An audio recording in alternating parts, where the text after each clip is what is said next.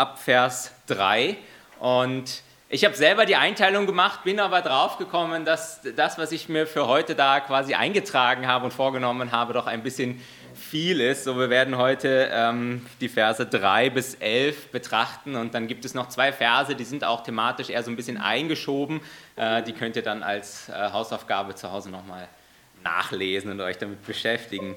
Ähm, aber bevor wir da jetzt einsteigen, direkt in den Text, vielleicht nochmal so ein kleiner Rückblick.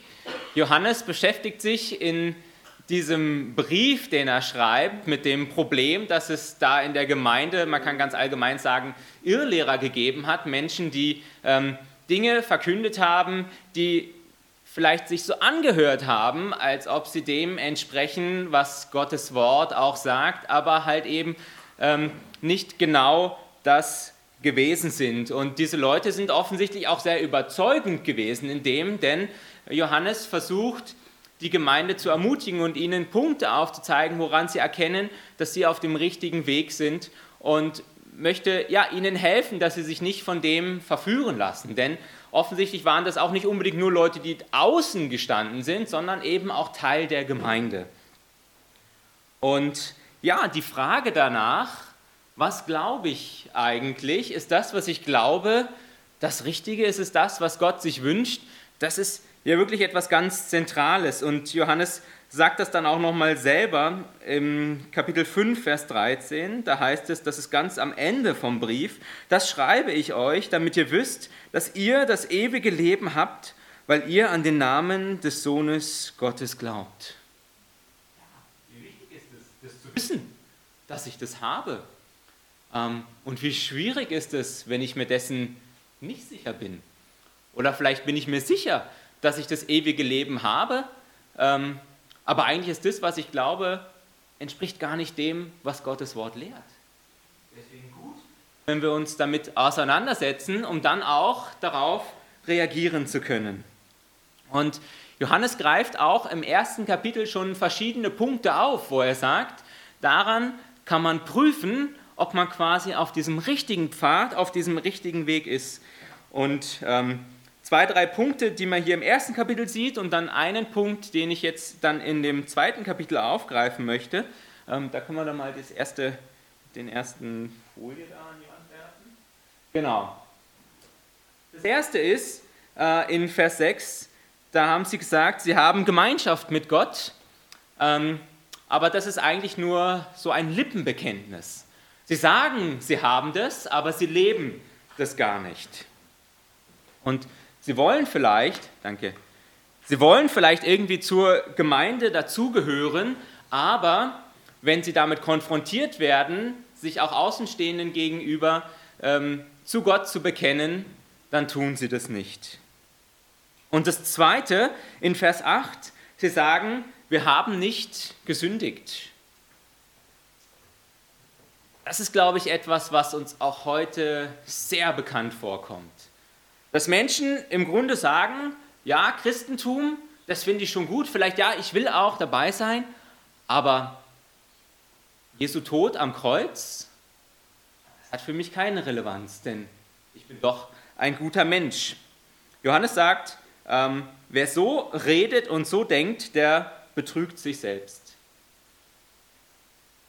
Und dann in Vers 10, da geht es nochmal im Grunde um das gleiche Thema, auch um das Thema Sünde. Und Johannes wird hier aber nochmal deutlicher, denn er sagt, wer sagt, ich habe keine Sünde, ähm, der macht auch Gott zum Lügner. Und das ist eigentlich Gottes Lästerung, dass ich sage, das, was Jesus sagt, das stimmt nicht. Das ist eine Lüge. Wenn das in deinem Herzen drin ist, dann, das sagt auch hier das erste Kapitel, dann bist du noch in der Finsternis, dann bist du nicht mit Gott. Wenn das deine Gedanken prägt und lenkt, dann musst du dich zumindest hinterfragen, beziehungsweise Johannes sagt, dann bist du kein Kind Gottes. Ja. Ähm, dann bist du in der Finsternis. Und wir haben auch schon in den ersten beiden Predigten gehört, es geht vielleicht mehr auch um die Richtung, da werde ich nachher auch nochmal drauf zukommen, anstatt zu fragen, bin ich immer genau so? Und wenn ich einmal nicht so bin, dann bin ich quasi sofort in der Finsternis. Und ja, damit möchte ich einsteigen in Vers 3 im zweiten Kapitel. Da heißt es, ja, und daran merken wir, dass wir ihn erkannt haben. Erkennen hier meint, ob wir gläubig sind oder nicht, ob wir mit Jesus leben oder nicht. Ich habe es gerade eben schon gesagt, das ist eine unglaublich wichtige Frage. Ja? Ähm, denn wie traurig wäre es, wenn du eines Tages vor Gott stehst und immer gedacht hast, du bist mit Jesus unterwegs und Jesus sagt, ich kenne dich nicht. Ja? Ähm, und wenn du das erkennst, dann kannst du halt eben auch reagieren und Dinge verändern. Und diese Frage ist vielleicht für manche von uns ganz klar und eindeutig und gar kein Thema. Ähm, aber für andere von uns, vielleicht auch in verschiedenen Phasen unseres Lebens, nicht immer ganz so klar. Vielleicht auch gerade dann, wenn du in einem christlichen Elternhaus aufgewachsen bist und nicht so dieses radikale Vorher-Nachher-Bild gehabt hast. Ja? Wenn du nicht vorher irgendwie drogenabhängig gewesen bist oder ein Säufer oder mit 100 Frauen oder Männern geschlafen hast und dann kommt Jesus in dein Leben und zack und bumm, sondern wenn er irgendwie schon immer da gewesen ist. Ja? Und dann sagst du, ja, da gab es so einen Jugendabend und dann bin ich nach vorne gegangen und dann habe ich irgendwie so ein Herzchen ans Kreuz genagelt und habe gesagt, Jesus, jetzt aber. Und dann gab es noch die Jugendfreizeit und da ist irgendwie auch irgendwas passiert. Und du fragst dich, ja, reicht das überhaupt? Ist das wirklich das, was die Bibel meint? Bin ich wirklich dabei? Oder braucht es eigentlich noch mehr, irgendwas anderes? Woran kann ich das eigentlich festmachen? Und Johannes ist es ein Anliegen, dass er uns hier Hilfestellung gibt. Nicht um uns zu verurteilen, sondern ja, um uns, um uns zu, zu ermutigen und uns das Gute zuzusprechen. Und er sagt, und daran merken wir, dass wir ihn erkannt haben, wenn wir seine Gebote halten. Einfach, oder? Ähm, nicht hoch theologisch komplex, nicht irgendwie großartig, umschrieben, ähm, auch irgendwie ja jetzt intellektuell nicht so schwierig zu verstehen, ja, muss man keine Raketenwissenschaft für studieren, um dem Satz irgendwie was abzugewinnen, was er meint. Wenn du Christ bist, dann tust du das, was Jesus dir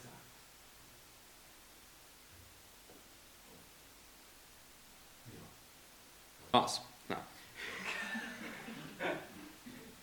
Jetzt ist vielleicht die Frage in manchem, was heißt jetzt, ähm, die Gebote zu halten? Ähm, jetzt gibt es natürlich die Summe aller Gebote. Ja, wir kennen die zehn Gebote, auch das Judentum kennt ganz viele Gebote, hunderte Gebote, 600 irgendwas, glaube ich. Ähm, was ist das, wovon Johannes hier spricht? Und wenn man die Johannesbriefe sich anschaut und auch wenn man sich das Johannesevangelium anschaut, dann wird ziemlich deutlich, was Johannes hier auch mit diesen Geboten meint. Und ich denke, das ist das, worum es Johannes hier geht, auch wenn ich glaube, dass es nicht falsch ist, auch zu versuchen, also dass es mit Sicherheit auch gut ist, alle Gebote zu halten. Aber das, was Johannes hier meint, denke ich, ist das Doppelgebot der Liebe, wovon Jesus spricht, wenn er sagt, liebe Gott und liebe deine Nächsten. Dass das das Zentrale ist und dass eigentlich auch in dem alle anderen Gebote erfüllt werden.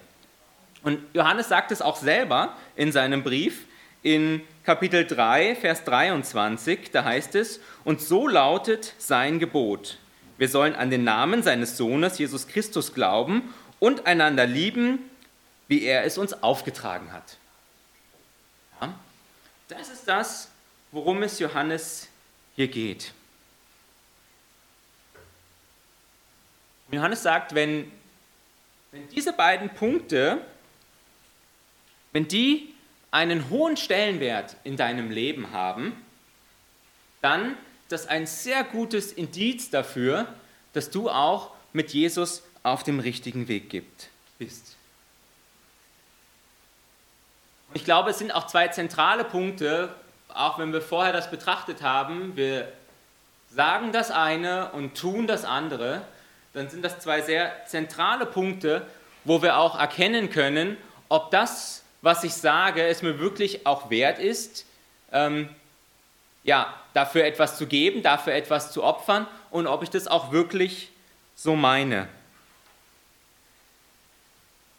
Wenn wir uns mal anschauen, keine Ahnung, ich glaube in Österreich 50 Prozent oder so der Leute sind offiziell noch Christen. Ja, die Zahl nimmt immer weiter ab, vielleicht sind es mittlerweile auch schon weniger.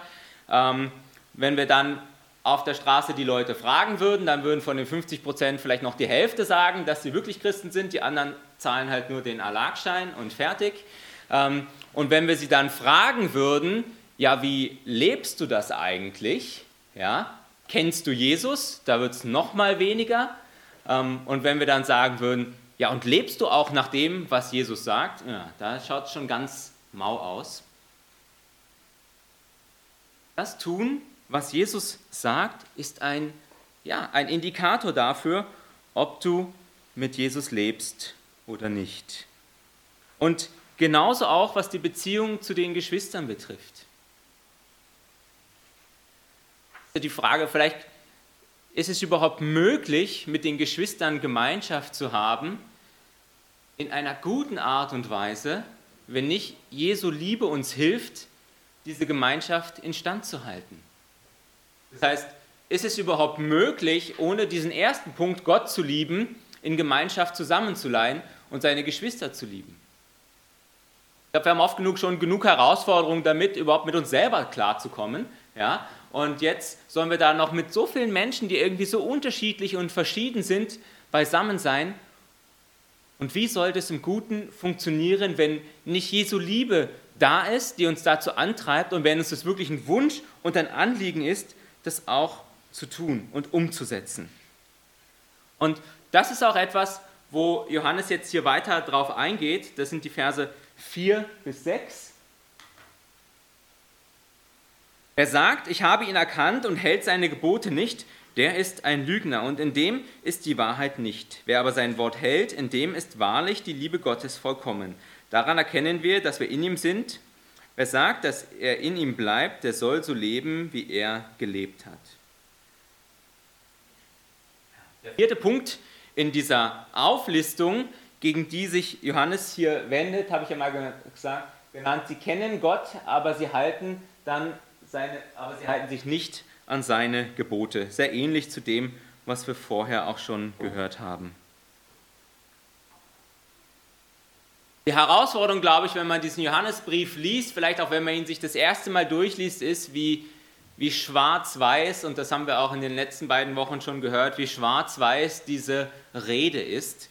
Ähm, aber wir finden das nicht nur hier im Johannesbrief, sondern Johannes benutzt hier doch auch eine sehr philosophische, eine sehr poetische Sprache auch ähm, und benutzt halt eben auch, auch so Bildbegriffe, ja, Licht, Wort, Leben. Ähm, und das sind Dinge, die wir in sehr ähnlicher Form auch in den Formulierungen, zum Beispiel auch in den Sprüchen finden, ja, ähm, die hier auch immer so sehr so und so sind. Ähm, zum Beispiel Sprüche 8, Vers 35, wer mich findet, der findet das Leben und gewinnt Anerkennung des Herrn. Wer mich jedoch verfehlt, der vernichtet sich selbst. Wer mich hasst, der liebt den Tod. Das tut, der ist so, wer das tut, der ist so. Sehr ähnlich zu dem, wie auch Johannes hier seine Sätze immer wieder aufbaut.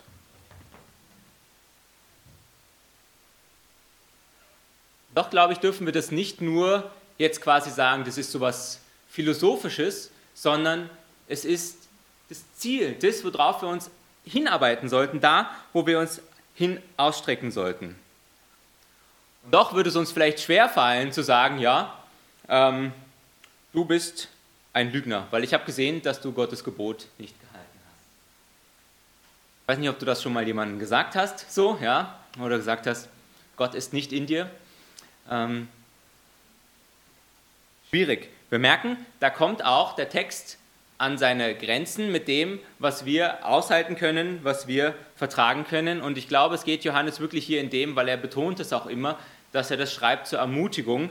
Es geht ihm darum, diese Richtung klar zu machen und Indikatoren festzulegen, woran wir erkennen, dass wir auf dem richtigen Weg sind. Das heißt nicht, dass wir das immer perfekt hinbekommen, aber das heißt, dass es uns eine Sehnsucht und ein Anliegen sein sollte und uns auch bewusst sein muss, dass es eine Wichtigkeit in unserem Leben hat, wie wir Gott begegnen und was wir mit dem tun, was er uns sagt. Denn wenn ich denke, ja, ich bin Christ, aber das was Gott mir zu sagen hat, das spielt eigentlich gar keine Rolle. Und meine Geschwister, die brauche ich eigentlich sowieso nicht, denn ich und Gott, das funktioniert doch eh aber am besten, wenn wir irgendwie alleine unterwegs sind, dann redet mir auch keiner blöd rein. Johannes sagt, dann bist du kein Christ.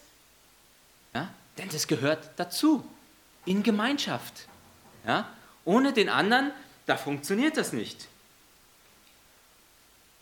Das heißt nicht, dass du alle deine Geschwister mögen musst, möchte ich jetzt mal sagen, aber du sollst sie lieben. Du musst auch nicht alles lieben, was sie tun oder was sie dir sagen, aber du sollst die Person lieben. Und vielleicht weißt du noch gar nicht genau, wie das überhaupt funktioniert. Ja? Aber es ist dir trotzdem ein Anliegen, dass du das tust und dass du an diesen Punkt kommst.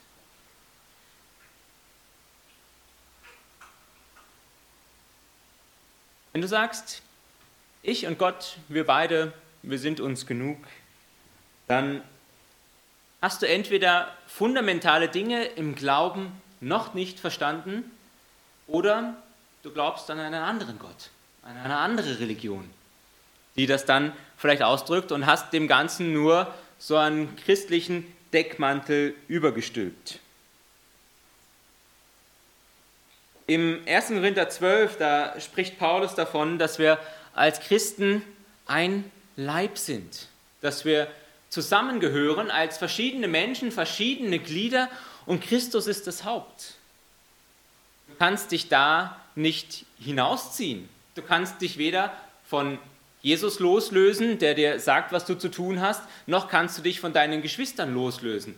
Denn das, was zu mir gehört, ja, das ist alles das, was irgendwie an mir dran ist. Ja? Ähm, und äh, die Hand vom Rainer, die gehört nicht zu mir, ja, weil die ist nicht an mir dran gewachsen. So. Ähm, und wenn du dich aus dieser Gemeinschaft entfernst, wenn du nicht mehr Teil von so einer Gemeinschaft bist, dann bist du auch nicht Teil des Leibes. Ja? Auch wenn du das sagst, auch wenn Rainer sagt, meine Hand gehört jetzt zu dir. Nee, gehört sie nicht. Ja? Die ist da beim Rainer dran. Ähm, das funktioniert nicht. Und wir feiern ja auch gleich noch das Abendmahl und ja, wenn es darum geht, auch diese, ja, diese Liebe, das zum Ausdruck zu bringen, ähm, was Jesus für uns getan hat, ähm, dann ist natürlich das Kreuz das stärkste Symbol, wo wir erkennen, was es heißt, wenn Gott uns liebt und was uns auch herausfordert mit der Frage, was heißt es für uns, wenn ja, wir den anderen lieben sollen. Und weißt du, Jesus ist für dich persönlich gestorben am Kreuz. Das dürfen wir annehmen, das dürfen wir spüren. Aber er ist genauso auch für den gestorben, der neben dir sitzt. Ja. Jesus hat nicht nur dich unglaublich lieb, sondern auch deine Nachbarn und alle anderen. Ähm, und wenn du jetzt sagst, ähm, ja Jesus, ich liebe dich, aber der, der neben dir sitzt, der ist dir komplett egal. Das ist doch komisch. Ja? Ähm, Jesus war der neben dir so wichtig, dass er für ihn am Kreuz gestorben ist und du sagst, ah, der andere, der, der interessiert mich. Ja? Wie, kann, wie kann das funktionieren? Das geht nicht zusammen. Ähm, die Neues Leben Bibel übersetzt den Vers 6 hier, wer behauptet, dass er zu Gott gehört, soll leben, wie Christus es vorgelebt hat. Dem, wie wir handeln sollen. Und nun wird Johannes hier ein bisschen dann konkreter die Verse 7 und 8 und geht auf die Nächstenliebe ein und sagt, und nun schreibt Johannes hier, meine Lieben, ich schreibe euch nicht ein neues Gebot, sondern das alte, das ihr von Anfang an gehabt habt. Das alte Gebot ist das Wort, das ihr gehört habt. Und doch schreibe ich euch ein neues Gebot, das wahr ist in ihm und ihr in euch und in euch. Denn die Finsternis vergeht und das wahre Licht scheint in euch. Das andere kommt dann danach, Vers 9 und 10. Ähm, hier nochmal so ein kleiner Einschub.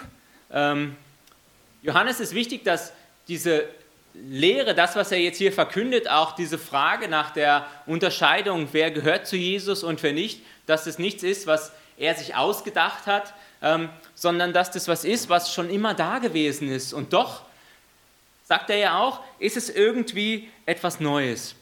Und wenn ich sage, diese Gebote, von denen Johannes hier spricht, sind die Gebote, Gott zu lieben und den Nächsten zu lieben, dann ist das nichts Neues. Dann ist das nicht was, was Jesus sich da ausgedacht hat, ähm, was ganz neu gewesen ist, sondern etwas, was wir auch schon im Alten Testament finden, wo Gott genau das von den Menschen fordert. Und doch, und das ist dann, wenn Johannes hier sagt, es ist auch etwas Neues, hat Jesus dem Ganzen natürlich, ja, man könnte sagen, eine neue Qualität gegeben, nochmal verdeutlicht, was Gott sich eigentlich damit gedacht hat, als er den Menschen diesen Auftrag zur Liebe zu Gott und zur Liebe zu den Geschwistern gegeben hat. Etwas, was die Leute vorher oft falsch interpretiert haben. Deswegen ist es sowohl etwas Altes als auch etwas Neues.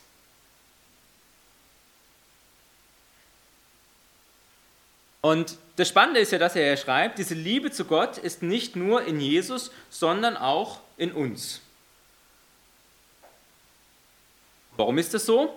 Da heißt es, denn die Finsternis vergeht und das wahre Licht scheint schon. Und ähm, das ist im Deutschen ein bisschen schwierig zu übersetzen hier, dieser Teil des Verses. Ähm, aber da steht, ich habe es jetzt ja auch nicht selber übersetzt, aber ähm, so quasi vom Griechischen her, weil die Finsternis vergangen wird. Das heißt, da ist noch irgendjemand beteiligt. Ja? Ähm, das heißt, diese Finsternis, die vergeht nicht einfach so von alleine, sondern sie wird vergangen. Ja, und wer ist es, der das tut? Das ist Jesus in uns. Er ist derjenige, der die Finsternis vertreibt. Und in dem Maß, wie Jesus die Finsternis in unserem Leben verteilt, äh, vertreibt, kommt das Licht in uns hinein und beginnt zu leuchten. Und dann haben wir die Chance, das umzusetzen, was Johannes hier auch fordert. Gott zu lieben und den Nächsten zu lieben.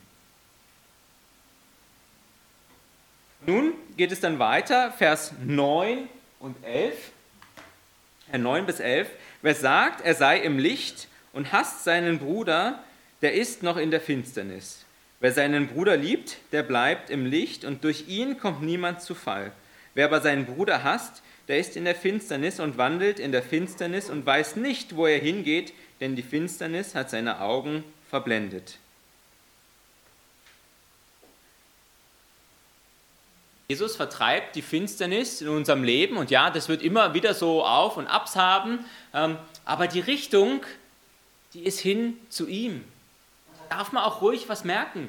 Ja, wenn du ein Jahr mit Jesus unterwegs bist, fünf, zehn, zwanzig, dreißig, da darf was leuchten in deinem Leben.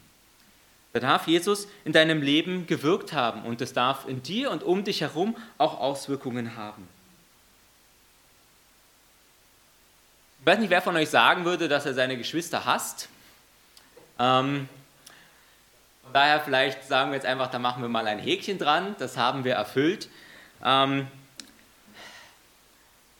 mit, dem, mit dem Wort, was hier gebraucht wird, ist es aber nicht ganz so einfach, denn es schwächt diesen Begriff des Hasses doch etwas ab. Und da geht es eigentlich mehr so in die Richtung, jemanden weniger lieben als etwas anderes jemandem nicht helfen, wo er Hilfe benötigt. Ah, und da ist dann schon vielleicht ein bisschen schwieriger, wenn ich diesen Begriff hier damit fülle, dass wir dann sagen können, ja, das ist alles etwas, was eigentlich für mich keine Rolle spielt und das habe ich alles doch eigentlich erfüllt. Aber auch hier, glaube ich, ist es wichtig, sich zu hinterfragen, was ist mein Grundmotiv? Gehe ich da rein und sage, der andere ist mir eigentlich egal, das ist mir alles wurscht? Oder bin ich darum bemüht und strebe ich danach, dem anderen in Liebe zu begegnen? Vers 10 heißt es, wer seinen Bruder liebt, der bleibt im Licht und durch ihn kommt niemand zu Fall.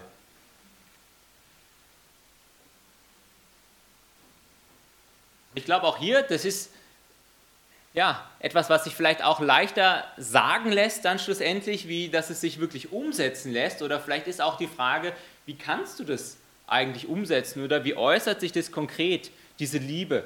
Und ich habe am Anfang oder vorhin schon gesagt, ja, wenn wir uns fragen, was meint Jesus mit Liebe oder was meint Johannes hier mit Liebe, dann ist dieses höchste Gut, dieses höchste Bild, ist, dass Jesus für uns am Kreuz gestorben ist.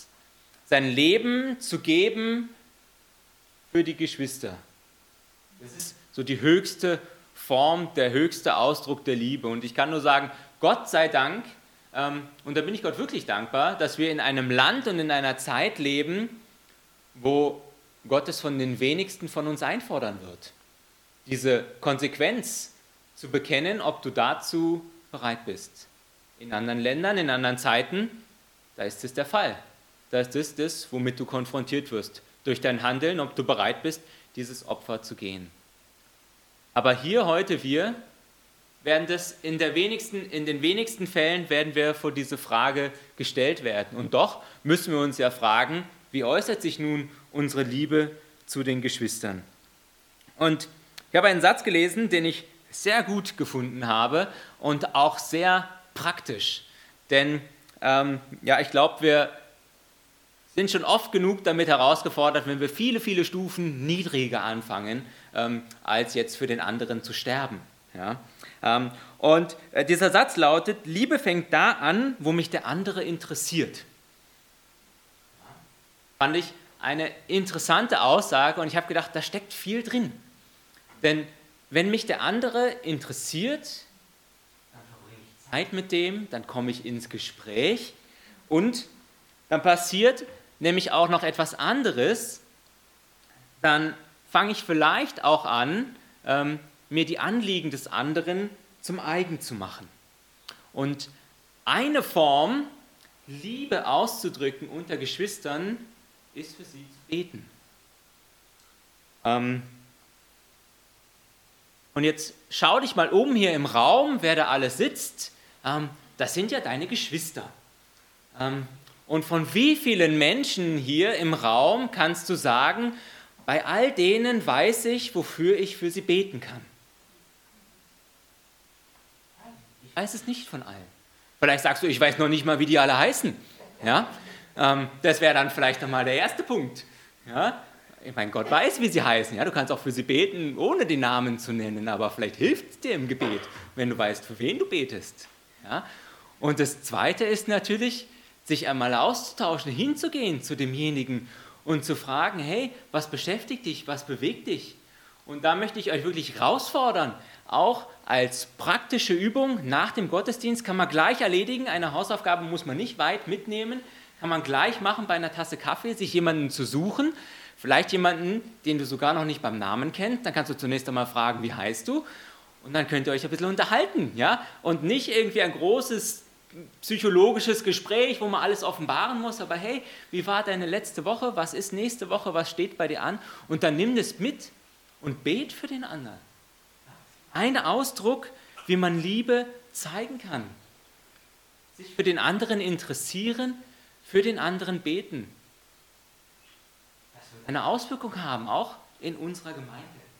Und kleiner Werbeblock, so am Ende der Predigt für die ähm, Gemeindeumfrage, Frage 12. Wie viel Zeit verbringst du in der Woche im Gebet für deine Geschwister und für Anliegen in der Gemeinde? Ja, überleg dir das, schreib das auf, zusammen mit den anderen Fragen und gib es uns wieder zurück.